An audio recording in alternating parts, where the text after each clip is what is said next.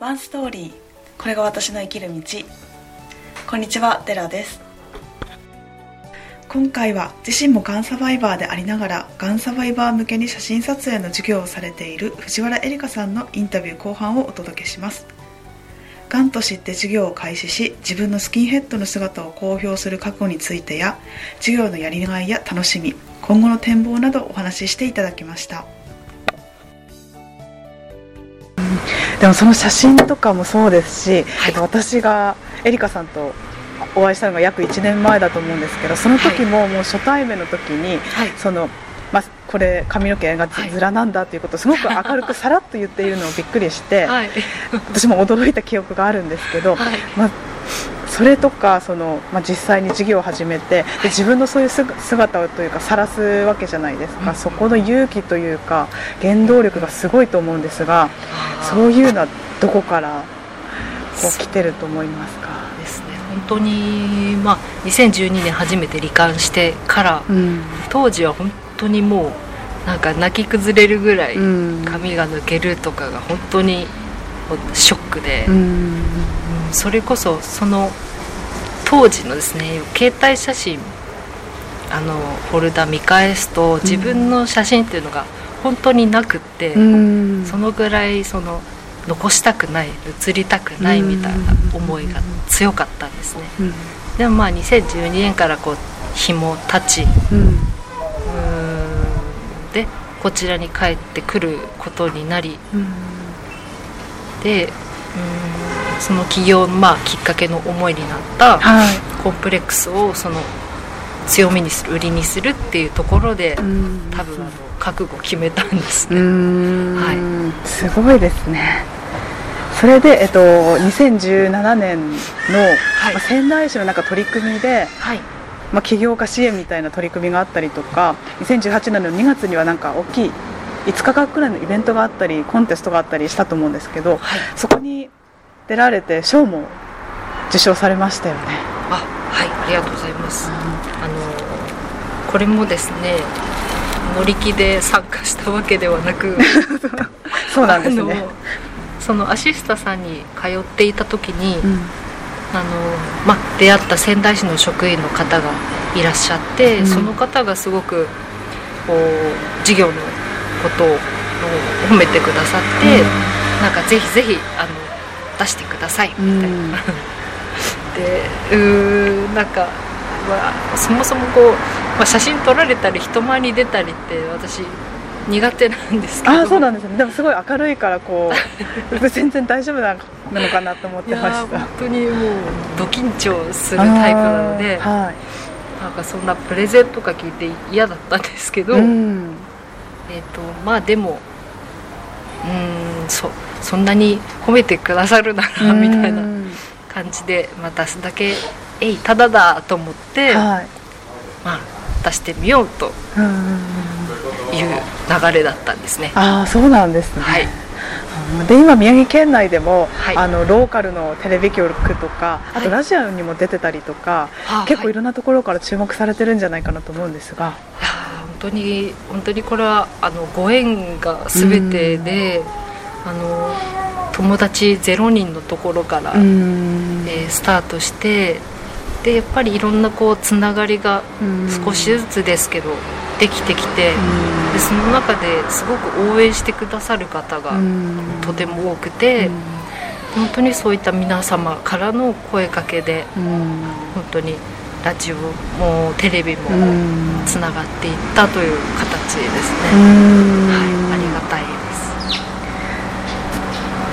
じゃあまあ今もう開業されてあれですが、はい、まあ、それまでにこうすごいまあ壁にぶち当たったこととか、はい、結構準備段階でこれが辛いかったなとか、はい、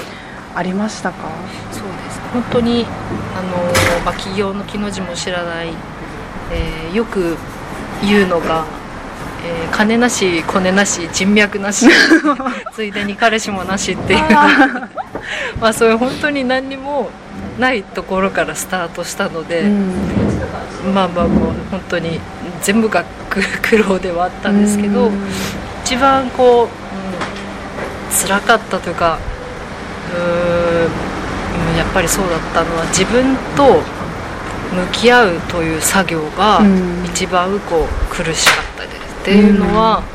どうしてカルペディエムフォトをするのかって、誰のために何のためにっていうのをすごく考えさせられる機会が多くて、最初はまあがんサバイバーのためになんて言っていたんですけど、うん、まあ、結局突き詰めるとあの自分を救うためだったんですね。うんうんうん、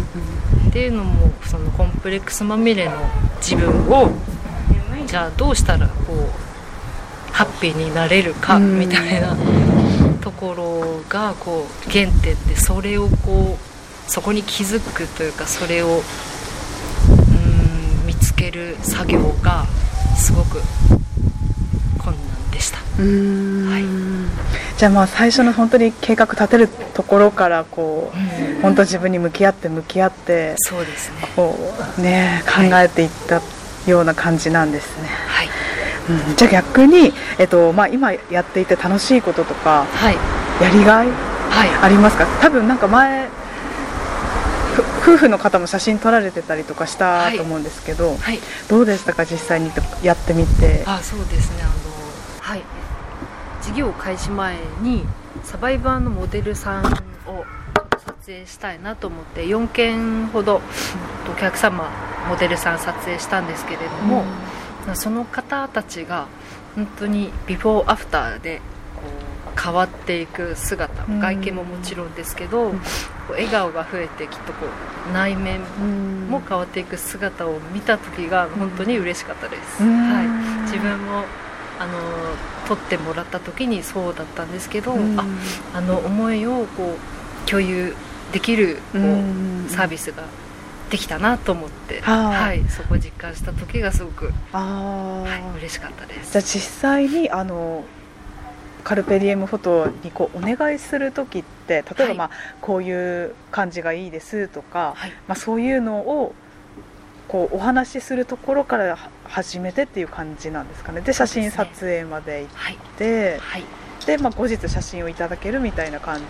はい。ざっくり流れはそんな感じで。それ、まあ、一連の流れってどれくらいの期間かかるものなんですかね。と早い最短で2週間くらいでえっとまああのスタッフさんのちょっとスケジュールとかもあるので、はい、そこは調整しつつにはなるんですけれども、はい、じゃあ例えばその今まで、はい、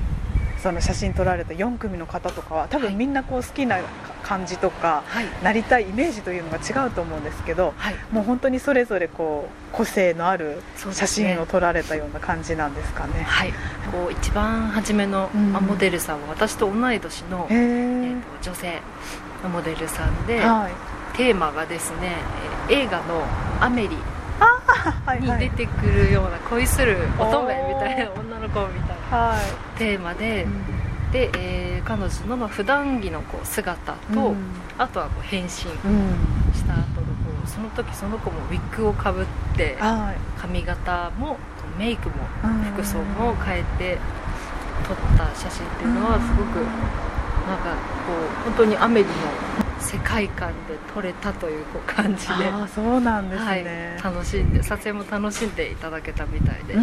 い。えー。まあ、アメリ本当独特の雰囲気で可愛い感じですよね。私もすごい好きです、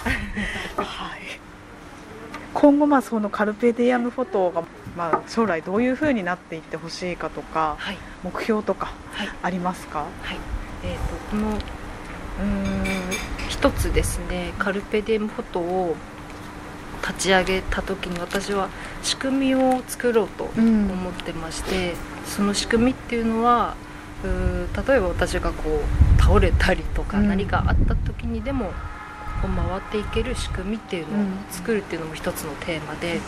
なので、えー、まず一つ目標はこう私の立ち位置その、えー、なんですスタッフさんとお客様を結ぶコーディネーター役の方を育てていきたいっていうのがあります。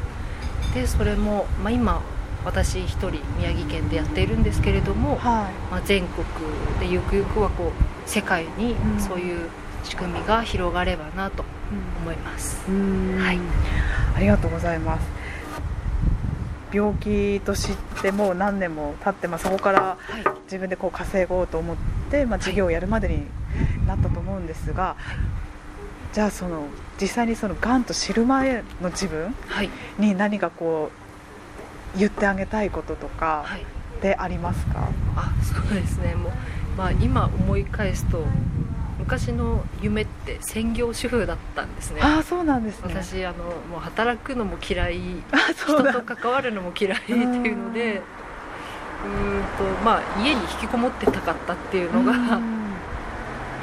その専業主婦という夢になったんですけれども、まあ、本当にそういう考えってめちゃくちゃもったいなくって、まあ、病気して本当に分かったのは人生には終わりが来るっていうことと、うん、人生一度きりっていうことを本当に、うん、体感実感しましてで本当に1回しかない人生だったら何て言うんですかねもうこう思いついたことやりたいことを、うん、もう我慢せず